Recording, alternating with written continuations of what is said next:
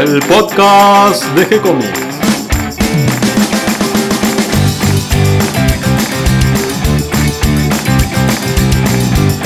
Muy bienvenidos a un nuevo episodio de G-Comics. Hoy me acompaña Mario Working. ¿Cómo estás, Mario? Hola, ¿qué tal, Gonzalo? ¿Cómo te va?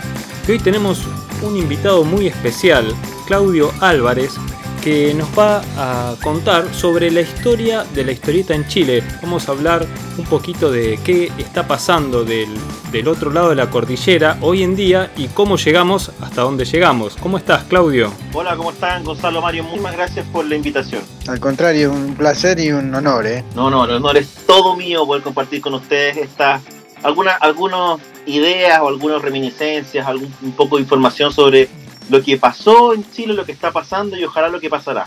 Vos sabés que estamos eh, tan cerca y al mismo tiempo tan lejos, ¿no? Porque somos eh, países hermanos y sin embargo la, relación entre los editores y los dibujantes chilenos y argentinos no, se ha dado tanto, si bien ha habido puntos de contacto, a veces eh, estamos más cerca de, de otros países que incluso están más lejos. Entonces me parece que es una buena manera esta charla de ir acercándonos, si bien las convenciones estuvieron sirviendo los últimos años para empezar a acercarnos y encontrarnos un poco más. En el episodio 180 del podcast eh, tuvimos el gusto de, entrevistarte. Cata te hizo una, una, entrevista mientras estabas en la Crack Pan Boom número 9. Y bueno, ahí nació un poquito este contacto. Contanos qué es lo que vos haces, contanos de tu editorial, de tu proyecto con la agencia de dibujantes. Mira, em, la verdad es que la relación entre Chile y Argentina a nivel de, historieta se ha dado a través del tiempo y se da, como dices tú, de manera intermitente. Eh, se dio en los años 60 en un punto muy fuerte, en que incluso tuvimos a, a Ostergel escribiendo historietas acá. Eh, se ha dado en distintas instancias porque nosotros somos lectores de historieta argentina, lo hemos sido tradicionalmente. Los grandes maestros de la historieta argentina se leyeron y se leen. Sí pasó que, claro, que en un momento creo que el desarrollo de, ambas industrias, por llamarlo así, mini industrias o qué sé yo, eh, se ha dado por, por carriles distintos. Mientras eh, Chile ha mirado hacia distintos referentes, eh, Argentina tiene una identidad muy marcada respecto a la que probablemente en Chile no esté tan presente.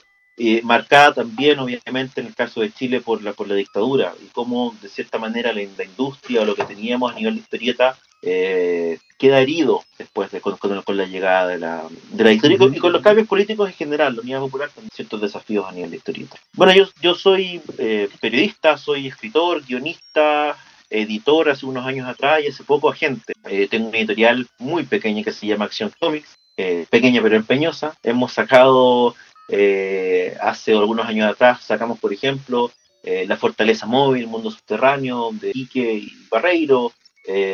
Publicamos también el Conan de, de Quique.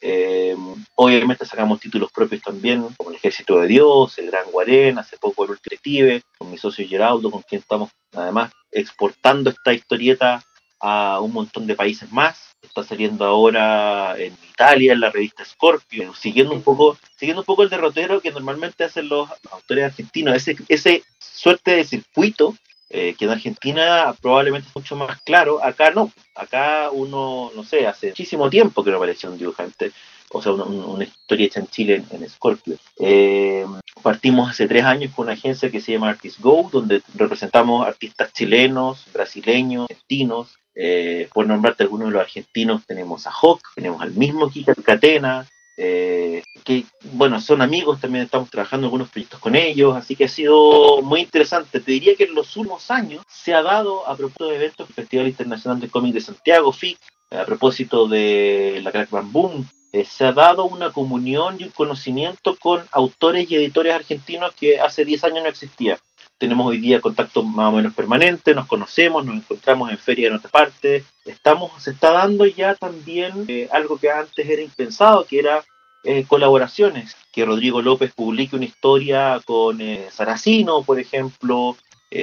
hoy día está el mismo Kike Alcatena dibujando una historia de Gonzalo Llenedel. Eh, etcétera. Se está dando, hay una, una, colaboración eh, entre los autores y los editores. Hoy día estamos mucho más enterados eh, de lo que pasa en Argentina y en Argentina están mucho más enterados de lo que pasa hoy día en Chile. Obviamente eh, todavía falta mucho se puede hacer mucho más al respecto, pero te diría yo que en términos de la relación del, del mundillo, por decirlo así, de los creadores, probablemente pasa por su mejor momento en décadas. Así que es un, una, es un gran momento para conversar sobre historieta chilena y argentina. Y, un, y una cosa más, es un momento bien especial también para mí porque nosotros ayer lanzamos la preventa de, de los tres mosqueteros, el libro de Arturo del Castillo, que, que Mm, eh, aglutina las tres historias que hizo Arturo Castillo para la Fleetway, que publicaron en las revistas Lion y Film Fan por ahí por el año 61 64 en el Reino Unido.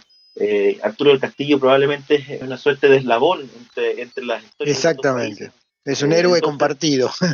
Eh, Fíjate que es curioso porque es un héroe que se hace héroe en Argentina y básicamente termina eh, adoptando a Argentina como su, como su patria, más allá de nacido acá en Concepción. Eh, y en. Chile se le conoce muy poco. Mira, De cierta, de cierta manera, a nivel de la gente que hace historieta, obviamente eh, es una leyenda y se le conoce por sus westerns y todo, eh, pero a nivel del público en general no. Por tanto, de cierta manera, también esta edición viene como a saldar una deuda con la memoria y con, con la obra de, de Arturo del Castillo. Así que es un momento bien especial. Qué lindo, qué bueno porque es eh, el autor que yo te iba a nombrar. eh, yo tengo una gran admiración por todo el trabajo de Arturo del Castillo. Fue el dibujante chileno que identifiqué para hacerme una imagen gráfica de, de la historieta chilena.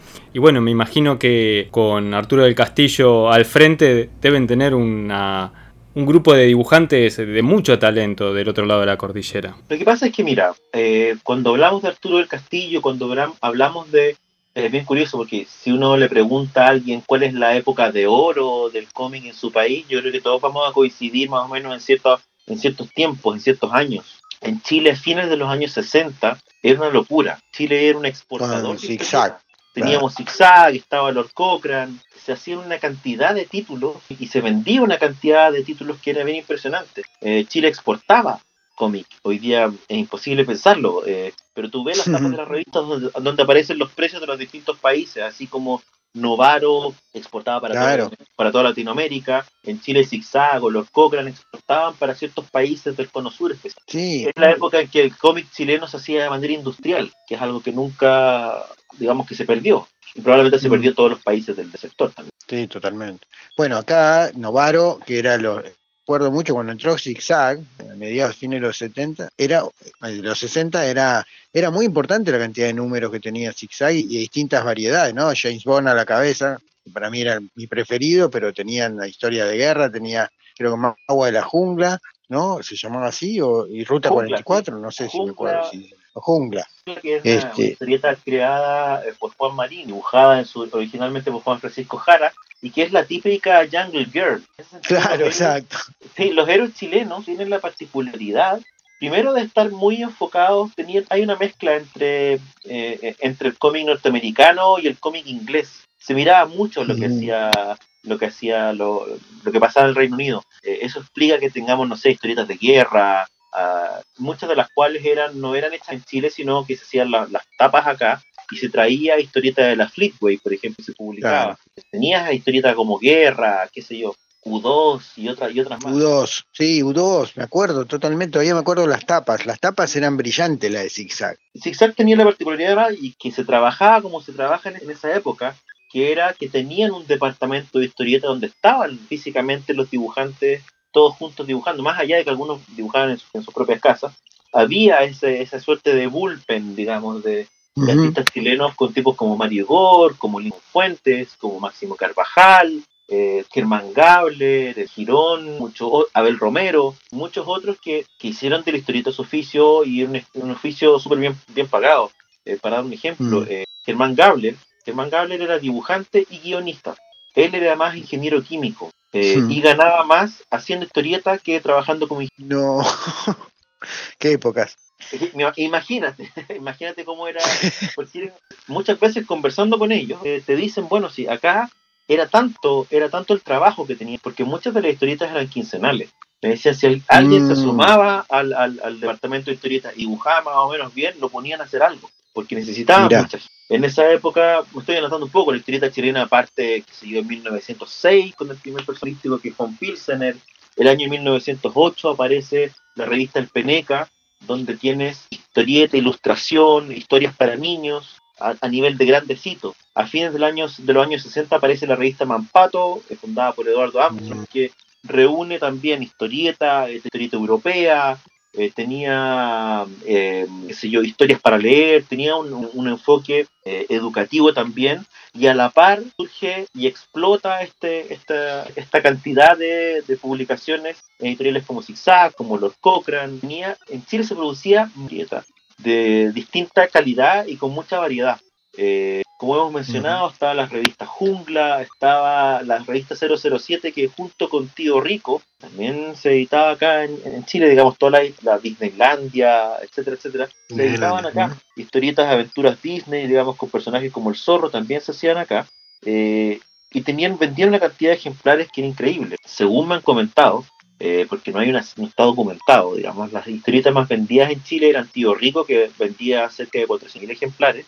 Increíble. Eh, y luego venía 007, tu favorito. del 007 es bien especial, porque eh, la historieta de James Bond en Chile no es una historieta que haya sido licenciada, digamos, traída la historieta del Reino Unido y reimpresa acá, sino que se hacía íntegramente en el encargo de la, de editorial en esa época fue a Germán Gable, que le, le, pasan, qué sé yo, le encargan que, que empiece a adaptar los libros. Germán se compra o se consigue la, colección completa hasta el momento de las historias de James Bond y empieza a adaptar, a ver las películas, y empieza a sí, de hecho, y se acaban en un momento se le acaban los libros Qué bárbaro. Por ahí Gonzalo no las conoce tanto. Él, eh, el personaje es el dibujo perfecto de, de, John Connery. Sí, sí, las estuve viendo y están muy bien dibujadas. dibujo muy clásico. tiene un nivel de calidad. Hay unas portadas maravillosas de Bel, de Yo tengo la suerte de tener algunas eh, páginas originales de la época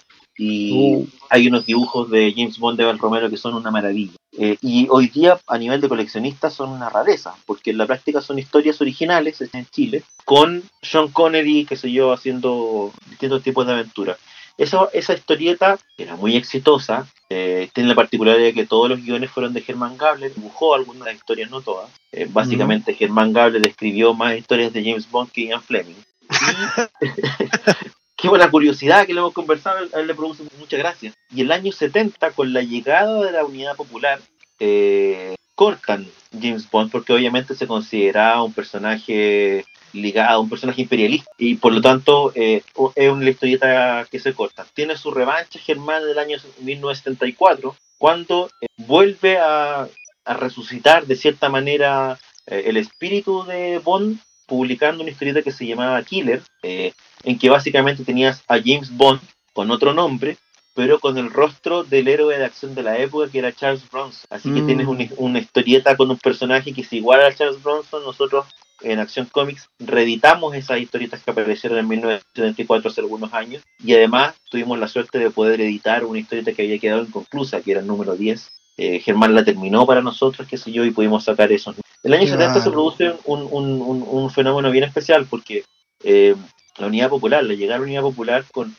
con, Salvador Allende la cabeza, marca una mirada distinta hacia la historieta. Teníamos esta historieta que ya había alcanzado un nivel industrial, a nivel de, a, propósito de Zigzag, a propósito de, de Lord Cochrane, a propósito de otras, de otras historietas, había historietas picarescas como El Pingüino, había una historieta que sigue siendo muy conocida de, de fútbol que se llama Barrabases, eh, se editó también en México, había, qué sé yo, eh, había una oferta muy grande. En la Unidad Popular el enfoque de la historieta cambia en el sentido de que la Unidad Popular entiende el peso y el valor de la historieta como, como eh, vía para educar también. Por lo tanto, la historieta de cierta manera se ideologiza y adquiere una personalidad probablemente menos genérica, donde los guiones intervenían sociólogos, psicólogos, etcétera, que del punto de vista de quienes gustaban de las historietas de zigzag le hace perder un poco su eh, vocación por la aventura y la acción solamente. Del punto de vista de quienes eran más cercanos al, régimen, era una historieta con conciencia social. Por lo tanto, si Jungla antes era una Jungle Girl que solamente, digamos, era una suerte de Tarzán, también teníamos un Tarzán que era mi sombra intocable, que también tenía un carácter. Estos héroes adquieren características más sociales, cambian sus vestimentas, se relacionan distinto con, con, con las poblaciones o con los mismos aborígenes. Eh, aparecen personajes como el Manque, que es un personaje que es una suerte de guerrillero. Eh, todos los, todos los, distintos personajes y las historietas que aparecieron a, partir de, los años 70 tenían un, elemento local muy fuerte, un elemento social un poco más marcado también, y, estaban de cierta manera imbuidos por, por lo que era también el pensamiento eh, del gobierno. Había una presencia ahí, Zigzag es expropiada básicamente o es comprada por el gobierno y pasa a llamarse Mantú. Eh, se termina con el golpe eh, de 1073, posteriormente se llamará Gabriela Mistral y editará también algunos cómics chilenos, pero básicamente cómics traídos de afuera, especialmente de Marvel. Eh, hay Conan eh, editados en Chile que se editó mucho, Iron Man, Hulk, Spider-Man se editaban hacia finales ya de, de los años 70 y con la llegada de los años 80 el cómic chileno está muy marcado por lo que viene de afuera, está muy marcado por las series animadas de la época y tienes después, qué sé yo, publicaciones de He-Man, publicaciones de los Pitufos.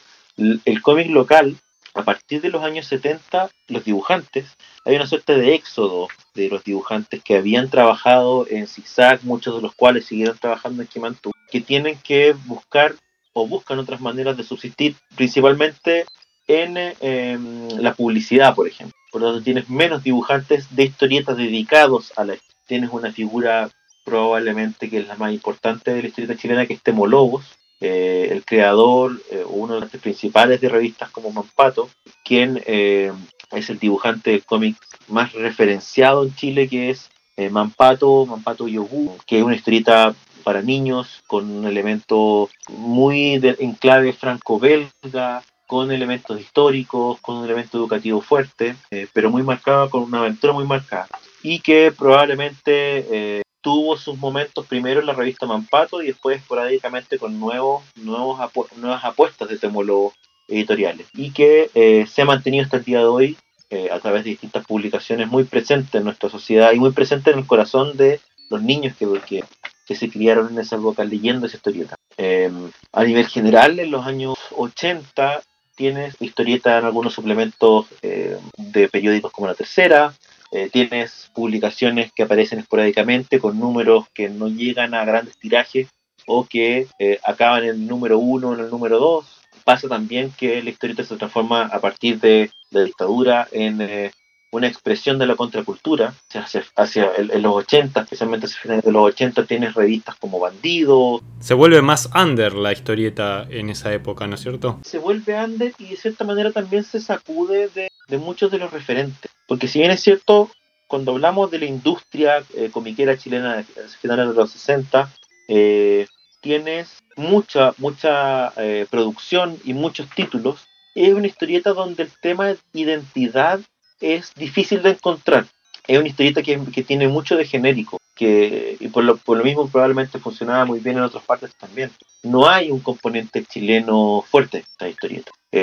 tienes espías que son espías como James Bond internacionales, tienes tramas que siempre te hablan del mundo, tienes personajes con nombres en inglés muchas veces. Por tanto, eh, si hay algo que se sacude de cierta manera en los años 80 la historia chilena, tiene que ver con eso. Eh, revistas como Bandido, Ácido, Trauco, lo que tienen es historieta hecha en Chile con, con olor y sabor a Chile, con, eh, con, con, queja, con contracultura, con, con protesta, sin abandonar la vocación por la aventura o la, por la historia, pero sí eh, transmitiendo descontento, transmitiendo destape, eh, transmitiendo un montón de cosas que no podían transmitir por los canales oficiales y que fueron tremendamente populares. Son revistas que se vendieron y se conocieron muchísimo a este lado de la cordillera. Y revistas que miraban más hacia Europa que hacia Estados Unidos. Eso pasa en los 80 muy fuerte. En los 90 encuentra a la estrella chilena con eh, nuevos experimentos y nuevas ganas de volver a,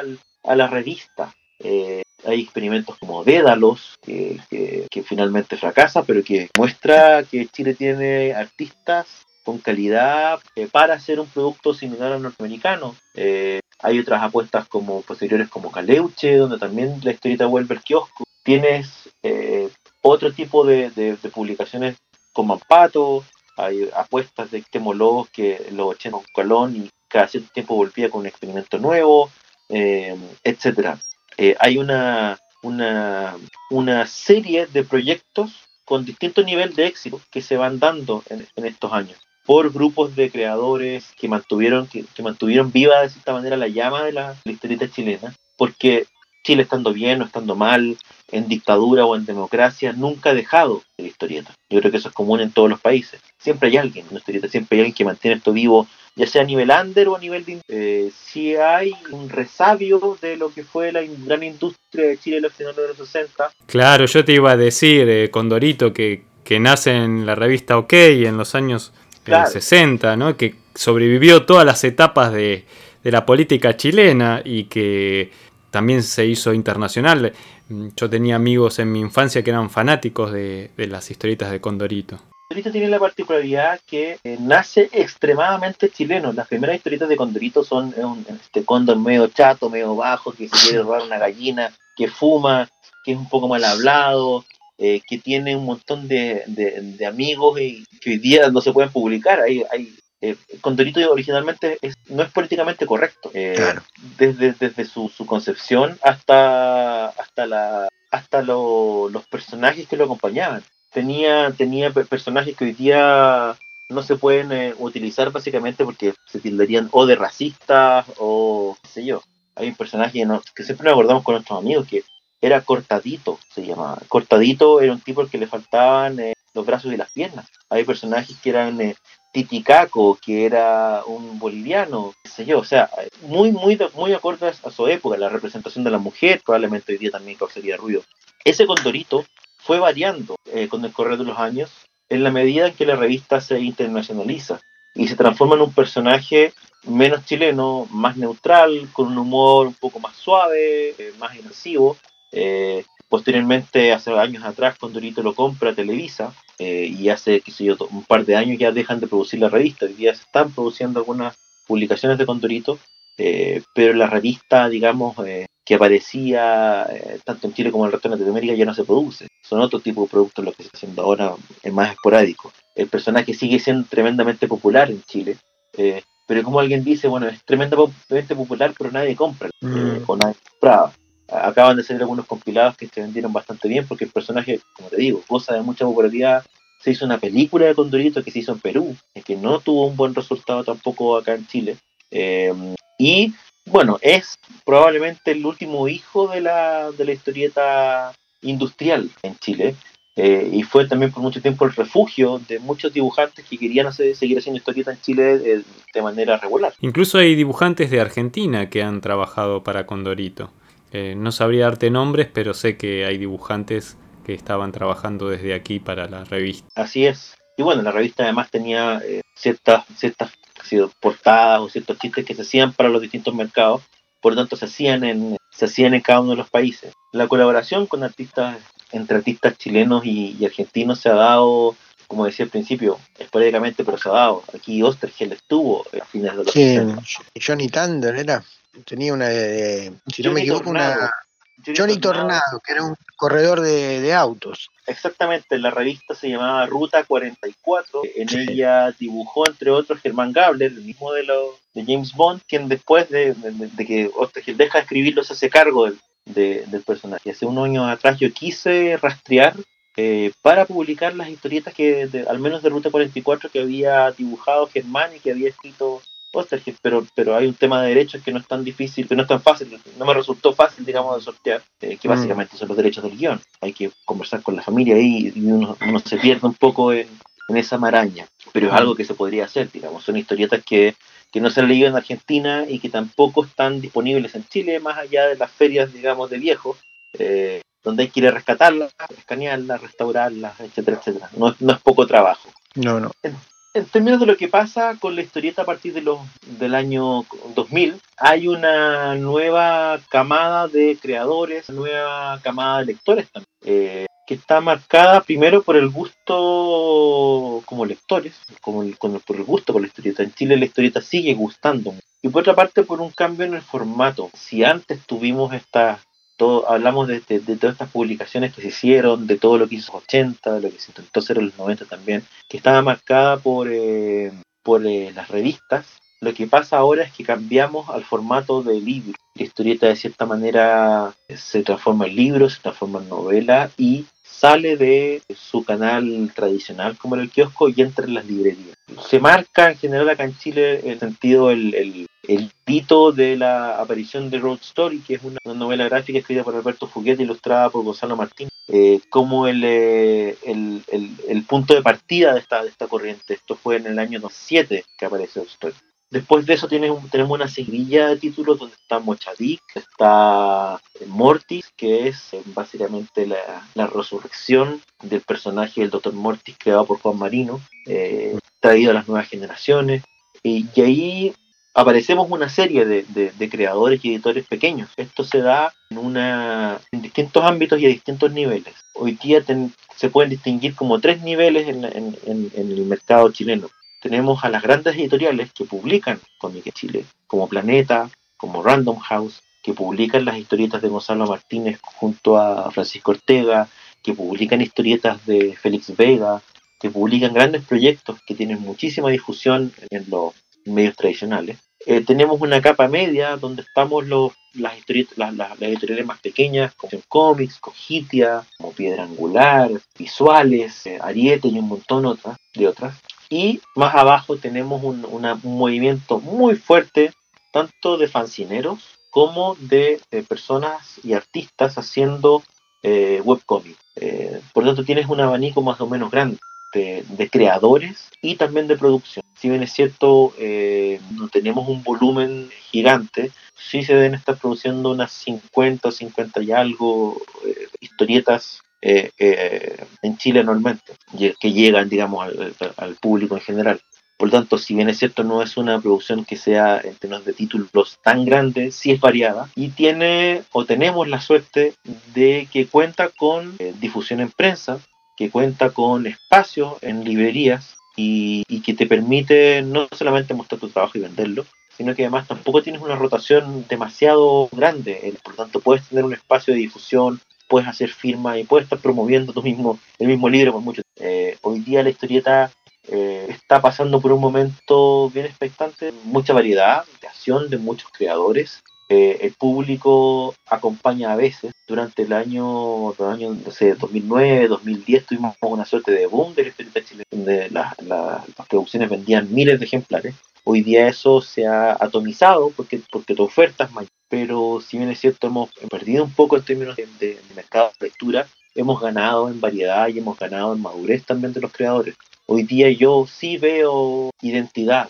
Eh, y esa identidad se manifiesta en, en, obras que ya están saliendo afuera, como la propia Mochadic. Tuvimos la suerte con Gerardo Borges de ser el último detective este año, que ya está publicado como unos acuerdos como en ocho países. Eh, están los años de Allende, de, de, Carlos Reyes, con Rodrigo Urquieta, que también está publicado en un mercado. Está todo lo que todo lo que hace Félix Vega, que publica muchísimo en otros países. Estamos entrando en mercados que antes eran extrañísimos, a pesar de la cercanía, como Brasil, en Brasil se está editando un montón de cómics chilenos a partir del año pasado.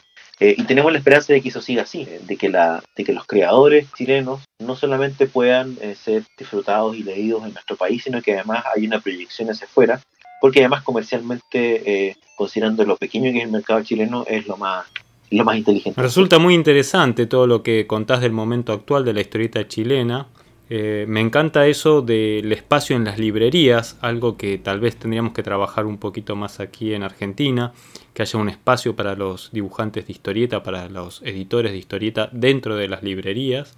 Y, y me gusta también este trabajo interior que están haciendo de, de búsqueda de identidad propia sin perder la mirada con eh, el mercado exterior. Pienso que debe estar pasando algo muy parecido al, a, al fenómeno mundial que se está dando de, muchos títulos de tiradas más chicas que, que si bien eh, tiene el precio de, del, de menos volumen, da la posibilidad de que haya muchísimos títulos y tal vez permite una comunicación más directa de los autores con eh, los lectores. Me encanta también el trabajo que haces, que no es solo de editar, es un trabajo de rescate y de promoción al mismo tiempo, tanto de autores nuevos como de, material que no tiene que olvidarse. Eh, me encantaría a mí, por ejemplo, conseguir el libro que acabas de editar de, Los Mosqueteros de Arturo del Castillo. ¿Cómo, cómo manejan la venta de los libros de tu editorial, por ejemplo, aquí en Argentina? Es un temazo, ¿ah? porque eh, Chile tiene la particularidad de que es un país caro en general. Cuando yo voy a la crack, por ejemplo, y llevo un libro de Quique, por ejemplo, La Fortaleza Móvil, que sacamos la edición, una edición eh, muy bonita, a mi gusto, digamos. Eh, y claro, es un libro eh, un poco más grande que las ediciones argentinas que tienen un tamaño determinado. Hay, que tiene un papel, qué sé yo, muy pesado, bla, bla, bla, bla. Pero claro, la producción en Chile de algo así es muy cara, porque en Chile todo es caro. Por lo tanto, para yo poder venderle, venderle a un lector argentino directamente, tengo que vender allá al precio al que yo acá le vendo una libre. Tiene que marginar sobre. Por lo tanto, la distribución para mí en Argentina eh, es sumamente compleja. Cuando hicimos la fortaleza móvil, una de las cosas que hablamos con, con Kiki, o parte del, parte del compromiso, fue que el libro estuviera disponible en algún momento en Argentina. Por lo tanto, cuando yo viajé para allá, me llevé en una operación completamente ilegal, obviamente me llevé un montón de libros en la maleta. Y Tráfico de historietas. Como como dos personas más con, eh, con libros también, una suerte de, eh, de operación de tráfico de, de historietas. Eh, y claro, y así logramos no solamente tener un stock para vender el evento, sino distribuir un poco en ciertas librerías de Buenos Aires, de Rosario.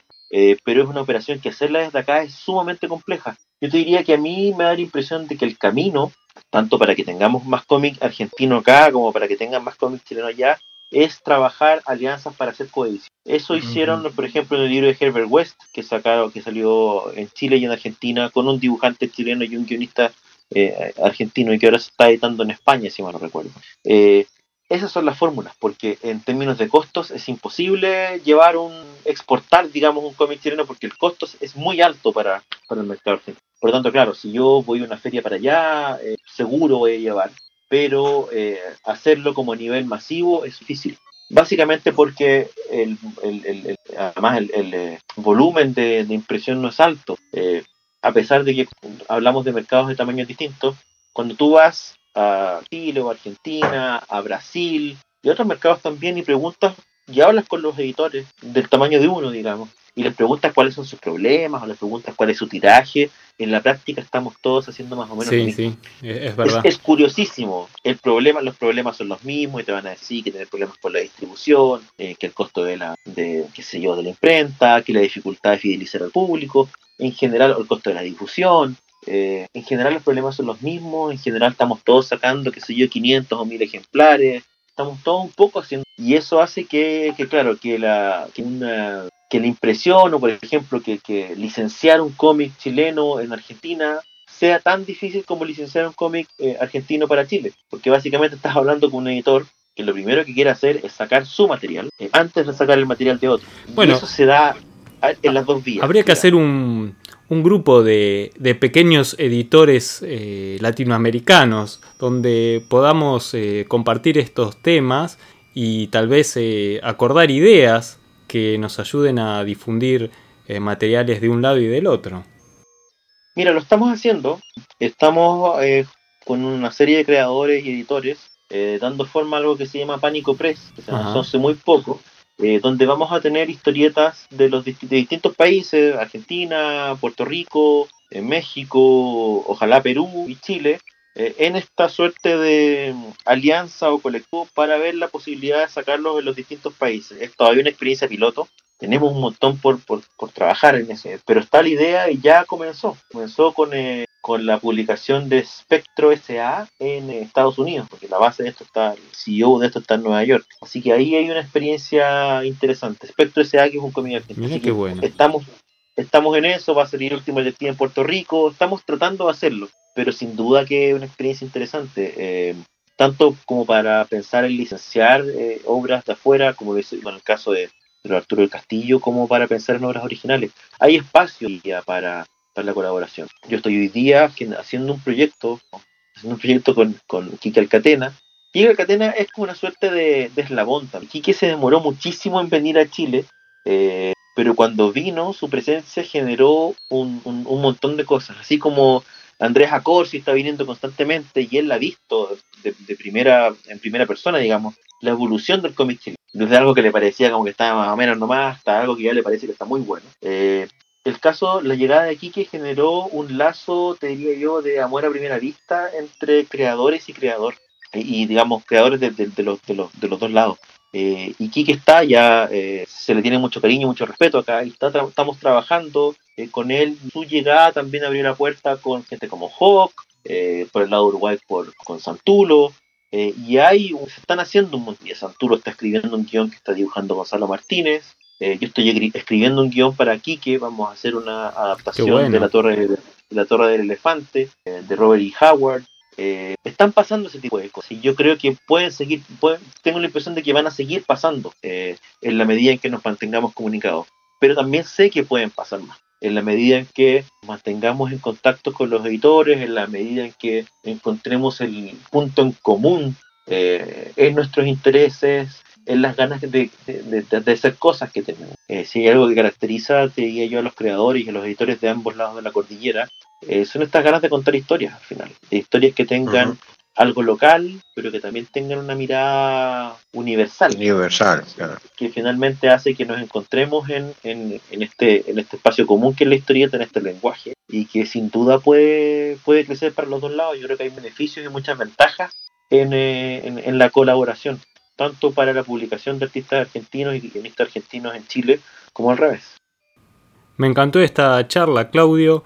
La verdad que resultó muchísimo más agradable todavía de lo que había imaginado. Me encanta tu entusiasmo, tus ganas y el trabajo que haces.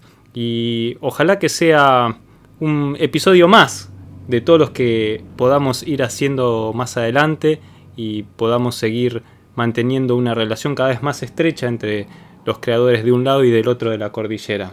Me encantó escucharte, me encantó conversar con vos y pienso que a todos nos enriqueció un poquito conocer eh, qué está pasando eh, en el dibujo, en la historieta chilena, eh, en los guiones de la historieta chilena y, esta idea de, ir relacionándonos y de juntar energías para, para que nuestra relación sea cada vez más cercana y más compartida. Te agradezco muchísimo, Claudio, por este tiempo, por todo lo que nos contaste y por el gran trabajo que estás haciendo. No, yo les agradezco a ustedes y los invito a ustedes y a la gente que nos está escuchando a, sumarse a lo que a lo que pasa en Chile, en Facebook, qué sé yo, en accioncomics.cl, en sitios como Ergocomic, eh, hay un montón de información de, de historia chilena. Yo lo que les comenté es solo la punta del iceberg de la cantidad de cosas que están pasando eh, en Chile por estos días. Eh, tanto con creadores locales haciendo historieta local, como creadores que están dibujando un montón de, cosas interesantes eh, afuera. Está, qué sé yo, ni siquiera mencioné a Gabriel Rodríguez y Locan Key, eh, no mencioné a Nelson Daniel, que está haciendo las tortugas niñas y un montón de otras cosas personales.